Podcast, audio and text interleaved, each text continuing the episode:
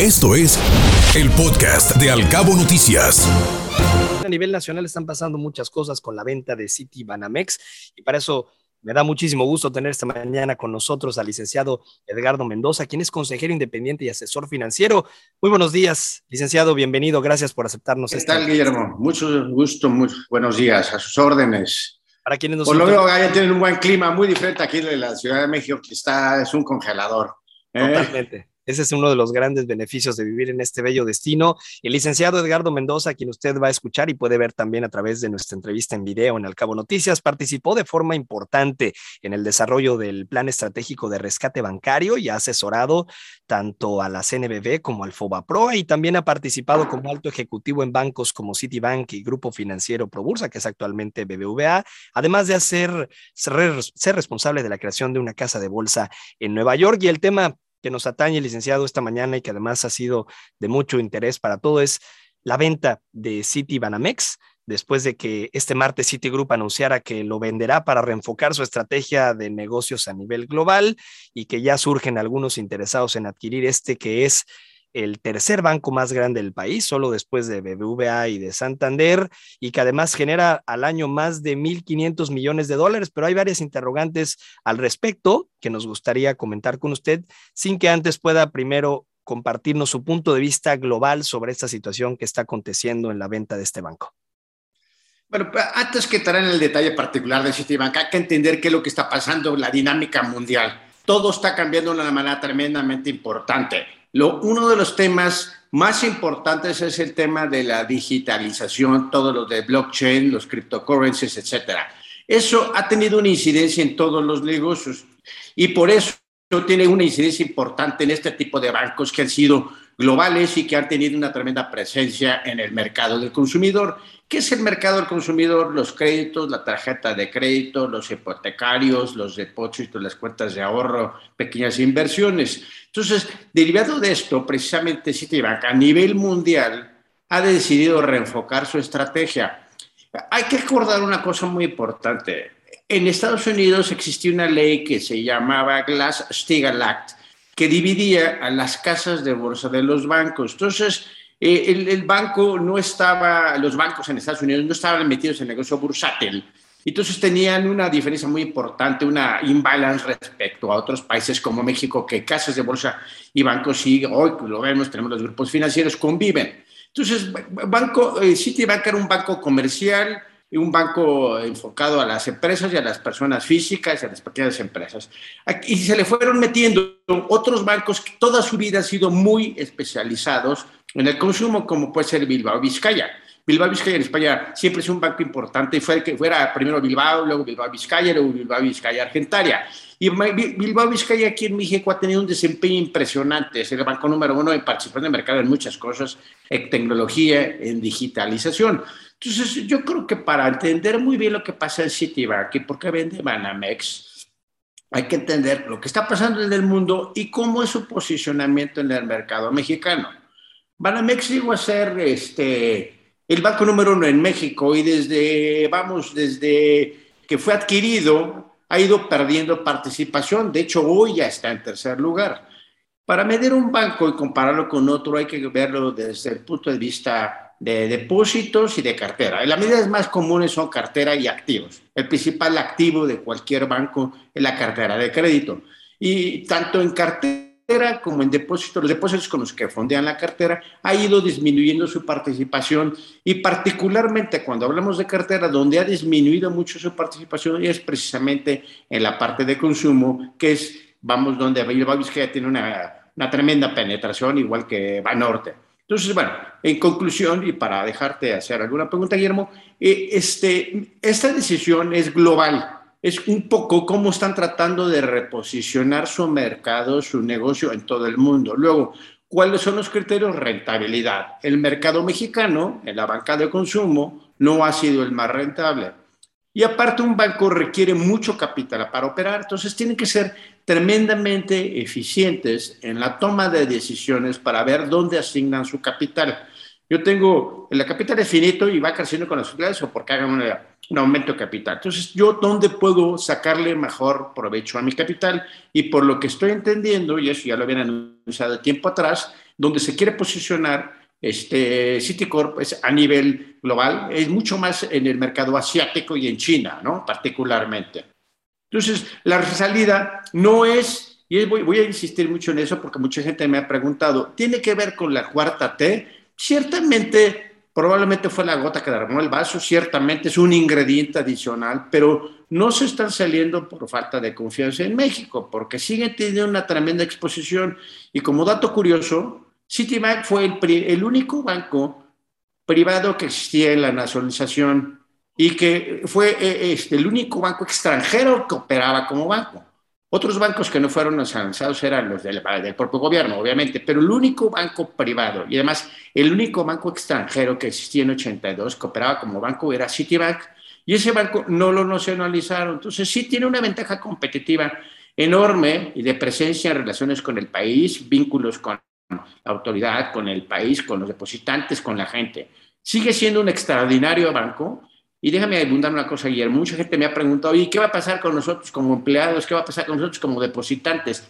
El banco va a seguir operando como normalmente lo ha hecho. Es un, un negocio tremendamente regulado. Entonces, este, lo que va a pasar simplemente va a cambiar de marca, como no sé, antes era nada más Banamex, luego fue Citibank Banamex, mañana va a ser Banamex Banorte o no sé, el que lo acaba de comprar, ¿no? Guillermo, te cedo la palabra un poquito para dialogar, ¿no? Sin duda, licenciado, gracias por este primer esbozo de esta situación, que es además compleja e interesante por todas las perspectivas desde donde se puede abordar esta institución que está en venta, que además, de manera interesante, en un eh, documento de análisis que publicó Bank of America, fue evaluado entre los 12.500 y los 15 mil millones de dólares. Interesante ponerlo en perspectiva contra lo que le costó a Citibank, que fue hace 20 años alrededor de 2 mil millones de dólares. ¿Cuál es su perspectiva frente a esta evaluación considerada a nivel actual hoy 2022? Mira, yo creo que ya compararla con lo que pagó inicialmente, hay que considerar varios factores. Eh, número uno, que se han pagado dividendos. ¿Ok? Segundo, este, la inflación del periodo del 2000 al 2022. Entonces, el rendimiento que tengan los accionistas es difícil de determinar porque hay que calcular cuándo entraron. Ciertamente, para Citibank fue una extraordinaria inversión. Es más, voy a hacer una cosa muy puntual. En el 2008, la crisis inmobiliaria en Estados Unidos, lo que salvó a Citibank, a Citicorp, fue Banamex. Para que se den cuenta la magnitud y la relevancia de esa inversión. ¿Ok? Es más, Banamex, no me acuerdo muy bien los datos, pero fácilmente llegó a tener más del 50% de toda la utilidad global. Lo mismo le pasó a Bilbao Vizcaya con México, con Bancomer. Entonces, a ver, eh, la evaluación ya hoy, las evaluaciones son hechos en base a lo que va a pasar en el futuro, no lo que ha pasado en el pasado, ¿no? Entonces, esas evaluaciones son, yo diría, académicas, porque es mucho lo que distintos intermediarios estiman que podría valer el banco. Los precios solo se concretan una vez cuando se realiza la transacción compra-venta. Antes es pura especulación y yo creo que por eso salieron ya a publicarlo porque probablemente habían platicado con algún otro intermediario, no les llegó al precio, y entonces simplemente están diciendo, ¿cómo puedo tomar ventaja de hacer público la venta del banco para lograr el máximo precio posible? Entonces, evaluación, vuelvo a insistir, ¿cuánto vale tu casa? Pues te dicen, vale entre 100 y 150 o 120, ¿no? Hasta el día que la vendas, ese día vamos a ver el precio. No sé si más o menos respondí tu pregunta, Guillermo. Sin duda, licenciado, y sobre todo, bueno, esto en medio del contexto de la venta, hablamos de la evaluación, pero también de los posibles compradores. Cuando el martes anuncia Citigroup que venderá a Banamex para reenfocar, como bien comenta, su estrategia ahora de negocios a nivel global, surgieron varios interesados, incluso entre ellos un mexicano, pero que algunos de ellos son eh, potenciales clientes con operaciones en México, como Banorte, Santander, Scotiabank Inbursa, y esto podría representar también una oportunidad de consolidar su posición ahora entre los líderes del mercado, licenciado, en medio de esta reconfiguración del tablero de juego. Mira, yo creo que BBVA, de los posibles candidatos, BBVA obviamente tiene la capacidad, pero yo creo que hay que tener un problema de concentración de mercado. Yo creo que si compra Banamex llegaría a tener más del 35% de participación y eso yo creo que la autoridad no lo va a permitir y no conviene ni siquiera para México. Yo creo que un buen candidato es Banorte, ciertamente. Inbursa dudo que le interese. Eh, la familia Slim siempre han hecho más dinero por su propia parte, ya tienen su banco, que de hecho lo construyeron, eh, el ingeniero no quiso participar en la privatización de la banca, echó a andar su banco y le dio bien, entonces no creo que le interese. Pero luego, este, eh, y además está comprometido en muchas otras inversiones, ya tiene su parte, parte importante en el sector financiero. Yo creo que habría que pensar también en otros bancos como de Brasil, que no están aquí en México. Luego este, tenemos un Scotiabank que está muy chiquito, eh, no creo que ha sido tan exitoso, le va a quedar grande traje, perdón que lo diga tan francamente, es un, y luego este, de los demás desconozco, yo creo que ahorita hay que ver, son muchas variables que están en el aire, ¿no? Obviamente el precio es fundamental, luego la otra parte es la concentración, y la otra parte, ¿quiénes son los accionistas? Yo creo que el gobierno mexicano va a ser muy cauteloso a, quien le vende, porque el sector financiero es el motor de la economía de cualquier país. Sin un sector financiero sólido, el país se colapsa y eso fue lo que nos pasó más o menos en 94, que afortunadamente salimos adelante porque hubo un rescate oportuno, muy diferente a lo que pasó en Argentina. Entonces, obviamente, ese rescate bancario descubrieron muchas cosas que se habían hecho mal en la privatización. Entonces, ¿por qué habrían de repetir ahorita este tema? Yo creo que es un proceso que mínimo va a tomar un año, nueve meses, ¿ok? Entonces, ahorita estamos demasiado temprano, es demasiado temprano como para este, saber quién lo podrá comprar. Podemos especular los jugadores que ya dijimos y obviamente son los más grandes. Santander sería un candidato ideal. Yo creo que más bien entre Santander y Banorte son los que me da, la impresión que tendrían una sinergia. Eso es otra cosa importante. ¿Quién estaría dispuesto a pagar un premio en la compra? Solo aquel banco que ya tenga una presencia en México y que derivado de la compra pueda abatir ciertos costos y hacer la, mejorar la eficiencia operativa, tanto de su propio banco como del banco adquirido. Entonces, un banco extranjero, un brasileño, no podría capitalizar de eso porque no tiene presencia ni marca ni, ni conocimiento del mercado. Mientras que un Banorte, se me antoja, un Banorte está tremendamente bien posicionado, igual que Santander. Y HSBC, eh, su estrategia ha sido, yo creo que un poco este, errática o más bien desconocida, prefiero corregirme. Dudo que vaya a entrar. Me late que los más importantes pueden ser Santander y Banorte y Scotia, ya lo dije, tampoco hay que descartarlo. Y Inbursa, bueno, me puedo equivocar. Banco Azteca, lo dudo. Es más, no creo que pueda entrar de ninguna manera, hasta por las mismas restricciones de la Fed. Licenciado, uno de los puntos también a considerar en medio de este movimiento de fichas, ¿podría en algún punto un jugador externo ver esta oportunidad para llegar aquí a, nuestro país? Sobre todo considerando lo que mencionaban los analistas de Bank of America, donde estos bancos internacionales podrían también ver esta como una oportunidad para ingresar al mercado mexicano.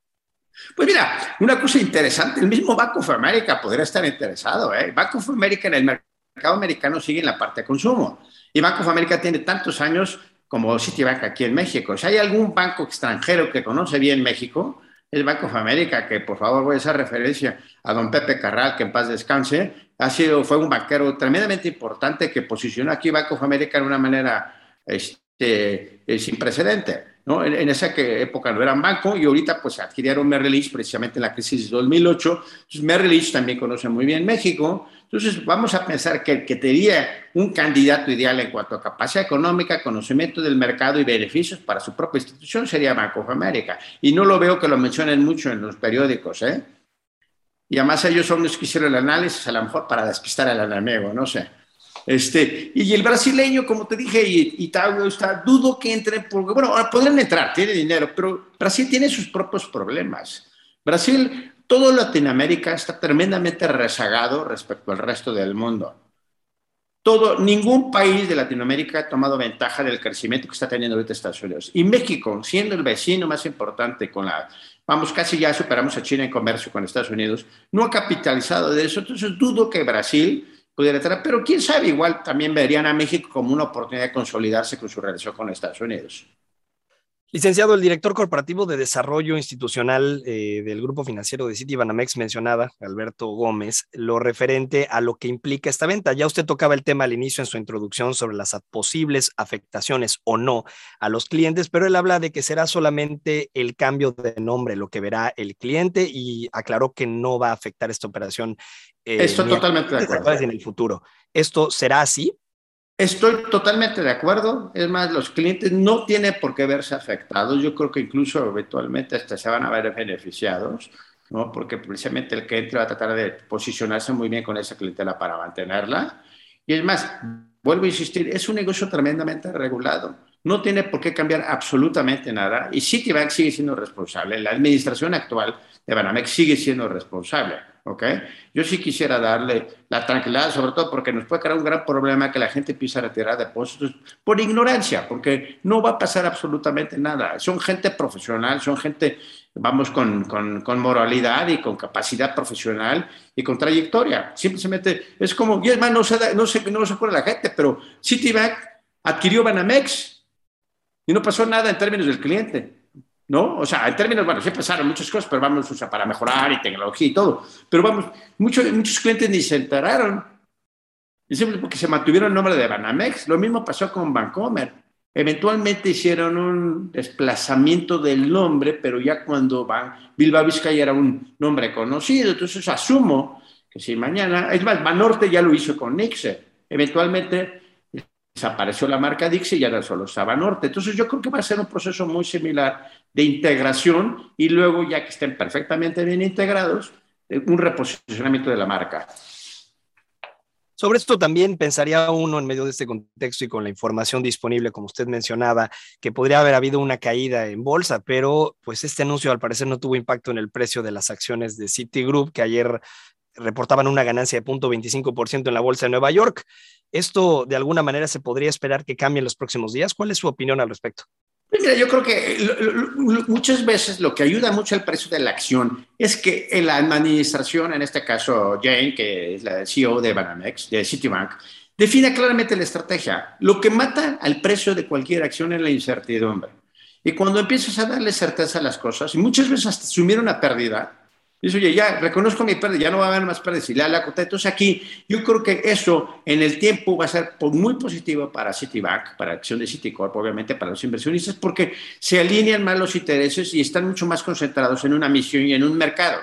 Es mejor tener una vocación, una, uh, una clara definición y estrategia que estar tocando eh, por todas partes. Entonces, por eso yo creo que la acción no ha reaccionado negativamente y me da gusto, ¿no? Por los inversionistas y porque, pues, eventualmente se está concretando lo que ya habían anunciado tiempo atrás.